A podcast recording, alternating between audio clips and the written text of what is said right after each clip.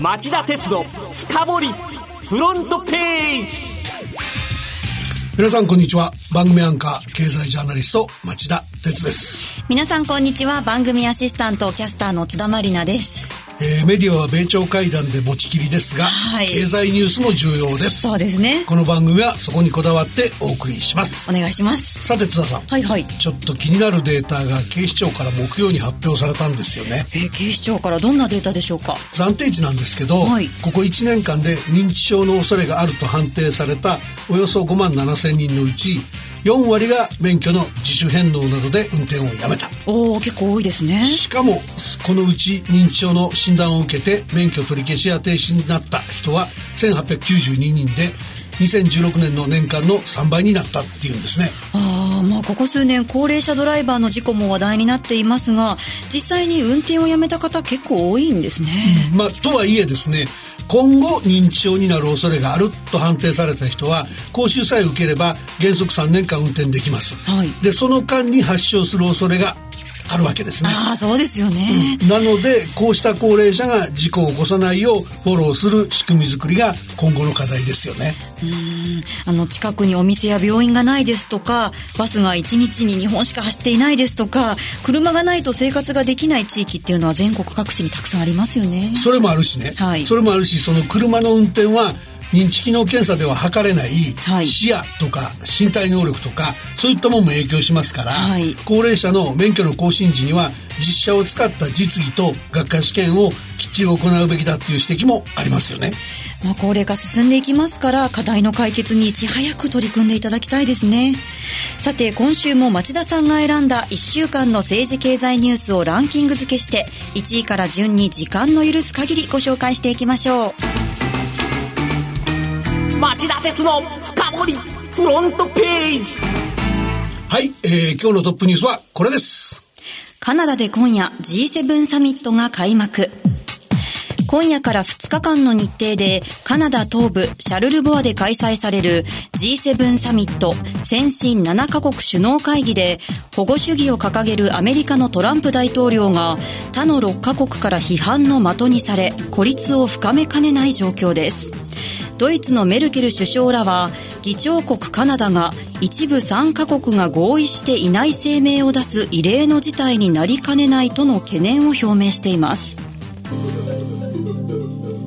あの、当番組でも毎週お伝えしています通り、自由貿易をめぐる状況は悪化の一途をたどっているんですが、いよいよサミットの場でこの問題燃え上がりそうですよね。そうなんですよね。あの、サミットに先立ち、はい、先週の木曜日から土曜日に開催された G7 財務大臣中央銀行総裁会議でも、1時間強にわたってアメリカ以外の6カ国が WTO 世界貿易ルール違反だと攻め立てて、はい、アメリカのムニューシン財務長官は自分は貿易担当ではないので、今回のサミットで直接トランプ大統領と話し話し合ってもらうしかないって釈明するような場面すらあったっていうんですよね。はい。あの、原因はトランプ大統領が EU とカナダに対して行っていた鉄鋼とアルミニウムの輸入制限の一時的な猶予措置を打ち切ったっていうことですよね。うん、あと、それにプラスしてね、はい、その回避の条件として各国に鉄鋼の輸出数量規制を求めたこととか、はい、貿易額の大きい自動車でも同種の輸入制限を打ち出していることも反発を呼んでますよね。はい。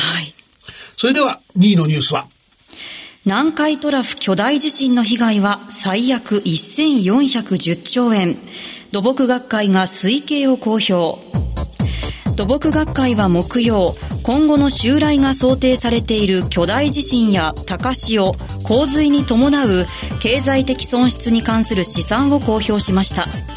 想定される被害額は南海トラフ巨大地震が20年間に1410兆円。首都直下地震が同じく778兆円に及びこれまでの政府の試算結果を大幅に上回るものとなっています。あの、南海トラフ地震、首都直下地震、すごい怖いんですけれども、起こる可能性ってどれぐらいあるんですかね？えっとね、政府の地震調査委員会だと、はい、南海トラフ地震の発生確率を、今後30年で70から80%、えー、から首都直下地震を70%程度って推定してますね。えーあの、あとこれまでの政府の試算を上回るっていうのはどういうことなんですか？あの、これまでの政府の試算では、はい、20年間っていうその長期に及ぶ経済活動の被害額は盛り込んでなかったんですね。はい。で、結果として南海トラフ地震の被害を最大でおよそ170兆円と試算してました。全然違いますね、数字。うん、で、今回の土木学会の試算は、はい、地震と地震に付随する津波については、政府の想定と阪神大震災の経過を参考に、直接的な建物の被害なんかの他に、交通インフラが寸断されて、工場が長期間止まっちゃうでしょうみたいな、そういう影響も考慮して、損失を推計したのが特色なんですね。はい。あの、被害額膨大なんですけど、これどうにかならないんですかね？あのね、いや、書いてあるんですけど、まあ、それが公共工事の無駄遣いにつながらないようにやってほしいと僕は思うんですけど、はい、土木学会はですよ、はい、インフラの耐震化などにおよそ40兆円投じれば、南海トラフ地震の被害額を3、4割は減らせるでしょうってしてますね。はい。では、3位のニュースは？Facebook 中国企業に個人情報へのアクセス許す。アメリカ政府がスパイとみなす中国の携帯電話メーカーなどに対し Facebook 社が長年にわたって個人情報へのアクセスを許可していたことが火曜に判明。Facebook 社への批判が再び高まる懸念が出てきています。あの、この事実発覚した経緯ってどうだったんですか？えっと、発端は日曜日に、はい、アメリカの新聞ニューヨークタイムズが少なくとも2010年からおよそ60の携帯メーカーに対して、Facebook が個人情報へのアクセスを許していたって報じたことです。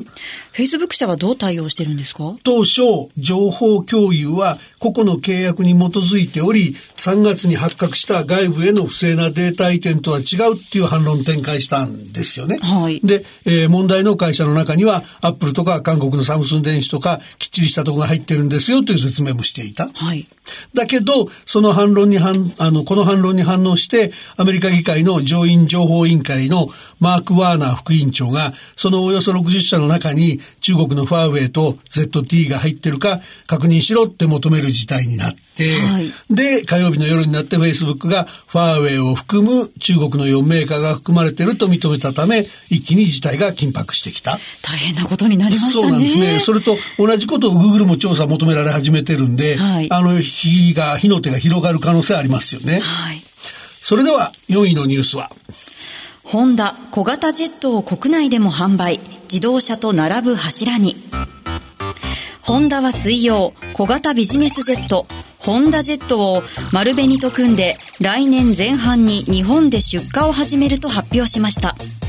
自動車事業の収益力が低迷する中ホンダジェットを収益とブランドの両面で将来の柱に育てる戦略を進めるようです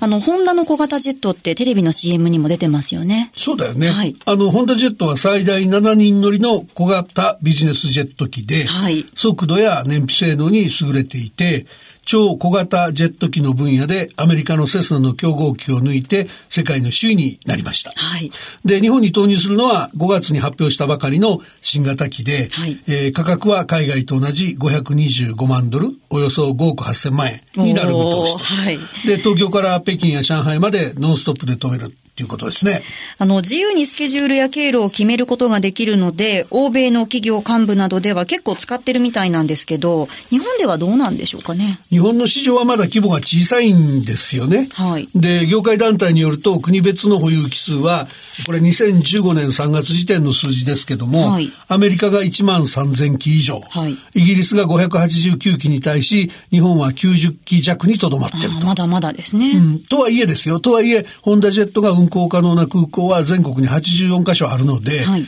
ホンダエアクラフトカンパニーとしては日本市場を4、5年後には2倍にしたいと意気込んでるようですね。あの、あとホンダは木曜にアメリカの GM と電気自動車に使う効率の高い電池を共同開発すると発表してますよね。えっと、ホンダはね、GM との関係で言うと FCV、燃料電池車の開発でも組んでまして、はい、で一方その中国向けの車載電池では、あの、世界最大手の、えー、CATL との共同開発も決めていて、はい、自動車の世界二大市場での体制を固めた形はできていると。はい、で、まあ、ホンダジェットといい、自動車用の電池といい、まあ、ここ数年元気なかったけども、ようやくホンダらしいアグレッシブさが前面に出てきた感じがしますよね。そうですね。期待したいと思います。はい、まずはトップニュースを含めニュース4本をお送りしました。CM の後もニュースを続けます。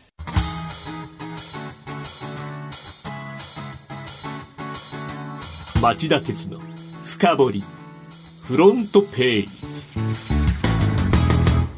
はい、えー、それでは5位のニュースはこれです。日本企業ののれん代欧米企業より低水準。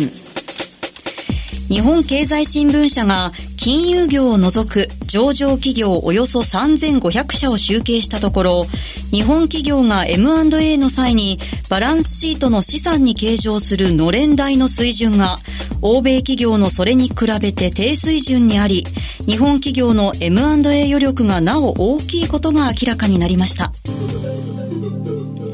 あの、ここに出てくるのれんって何なんでしょうか？えっ、と、のれんというのはですね、企業を買収した時に生じる無形資産。はい。あの、目に見えない資産ですね。はい、はい、はい。で、具体的には、実際の買収額から買収先、買収先企業の帳簿上の純資産額を引いて算出します。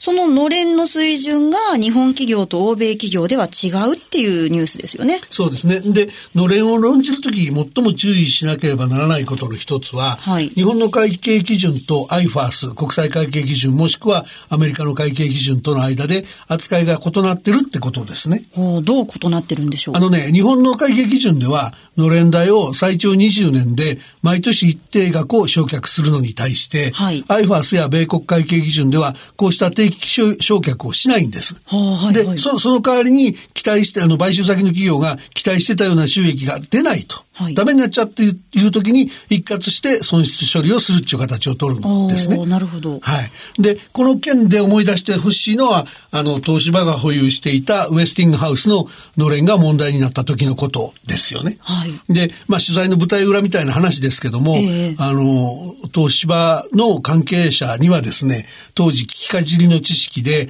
東芝は日本会計基準ではないから、焼却の必要がないといった議論を、もっとものを知らない記者を惑わす理屈に使ってたんですよね。で、我々なんかにもそういうもんだから、はい、あの、IFAS やアメリカの会計基準でもね、はい、期待された利益が出ない会社は焼却対象だって指摘すると、全く反論できないような人が多かったんですよね。そうですか。で、で、一方その IFAS や米国会計基準だと、いきなり一括焼却しないといけないリスクがありますよね。はい、20年かけてゆっくりじゃないですから、いきなりドカンですから。はい、で、東芝の場合は、債務超過の危機、破綻の危機に一気に直結しちゃったっていう格好だったんですね。なるほど。町田さん、こののれんの集計見てどうお感じになりました、うん、あの、今回の調査の方で面白いのはね、はい、大型買収の増加で日本企業によるのれんの計上額が10年前の2.3倍に膨らんだぐっと増えたっていうんですよ。はい、ところがね、純資産に対する比率はっていうと、たった6%しかなくて、はい、これはその平均的な欧米の企業の4割とか5割とかっていう水準に比べると全然低いって話なんですね。低いですね。で、まあそもそもあんまり M&A をやってないんで当たり前っちゃ当たり前なんですが、はい、これから積極的に頑張る余力はあるよっていう話になるっちゅうんですね。ああ、なるほど。ちなみに、のれんの純資産に対する比率が高かった企業企業ってどっかあるんでしょうかね？えっとね、日本企業の1位はソフトバンクグループで、はい、やっぱり2013年にアメリカの携帯大手スプリント、はい、2016年にはイギリスの半導体設計アームホールディングスをそれぞれ買収してますから、はい、国内上場企業では最大の4.3兆円ののれんを抱えてます。2位はイギリスのガラハなんかを買収してきた日本タバコ産業。はい、以下3位は NTT、4位は武田薬品工業、5位はキャノンと続きます。はい、では、6位のニュースは？みずほ銀行、明日から9回に分けてシステムを移行。みずほフィナンシャルグループは明日から入出金や口座管理を担う次期勘定系システムへの移行作業に着手します。作業は2019年度上期まで9回に分けて実施することになっており ATM やネットバンキングが使用できなくなるため利用者は注意が必要になります。あの、なぜシステムの移行が必要なんですか？あの、みずほフィナンシャルグループっていうのはもともと大きなメガバンクやなんかが一緒になった、それで合併してきてできたグループですよね。そうでしたね。うん、なので、その現在でもその途中段階みたいな話ですけども、はい、あの、みずほフィナンシャルグループだと、旧みずほ銀行と旧みずほコーポレート銀行とみずほ信託の3つのシステムを併用してるんですよね。はい。で、これを一本化することでデータ処理を効率化するっていうのが第一の狙いですね。はいで、第二の狙いは銀行信託証券の店舗で将来的にですけど、その顧客情報を相互に閲覧できる仕組みもこの際取り入れようと。はい、で、えー、まあいいことばっかりなんですけど、お金はかかりましてね。はい、開発費は4000億円半ばっていうことなので、はい、で、業績の方はその、あの、2018年3月期の連結純利益で前期比4%減の5765円、65億円ということですから、はい、まあこれはみずほグループだけじゃなくてメガバンク、銀行みんな苦しんでることですけど、えー、低金利の影響で事業環境の悪化が続いていますから、あの、投資負担としては非常に重いということは言えますね。うん、あと確かみずほ銀行って以前2度大規模なシステム障害を起こしていると思うんですけど、大丈夫ですかね？ああ、それはだから2002年のケースと、はい、それから東東日本大震災直後の2011年の、えー、ケースの2回ですね。そうでしたよね。で、これまあテストの不備とかね、はい、人為的ミスなんかが原因だったんですね。はい、で、ATM の利用制限とか手形取り立ての遅れが起きてしまって、はい、二度とも金融庁から業務改善命令という、まあ、大目玉を食らう格好になっちゃったんですね。はい、まあだから、そういうのってやっぱり銀行としては耐え難い部分があるはずなので、えー、あの、みずほフィナンシャルルーフとしても相当教訓としてね、はい、今度は絶対そういうトラブルを起こさんぞっていうことで頑張ってるんじゃないかなと思いますけどね。はい、そうあってほしいですね。はい。すいません、町田さん、ここで時間が来てしまいましたので、ご紹介する予定だった7位以降のニュース簡単に教えていただけますでしょうか？はい、あの、7位はシャープ東芝のパソコン事業買収を発表と。えー、火曜日に東芝のパソコン事業を買収してパソコンに再参入すると発表したと、はい、で、えー、2016年8月に、えー、台湾の本ファイに買収されて4年ぶりに黒字に浮上していますから、はい、シャープとしてはもっと頑張るぞっていう攻めが出てきてる感じですね、はい、で8位は世銀が経済見通しを発表してて、えー、世界経済も減速するし日本経済はもう下方修正まで早くも出てきちゃったって話ですね、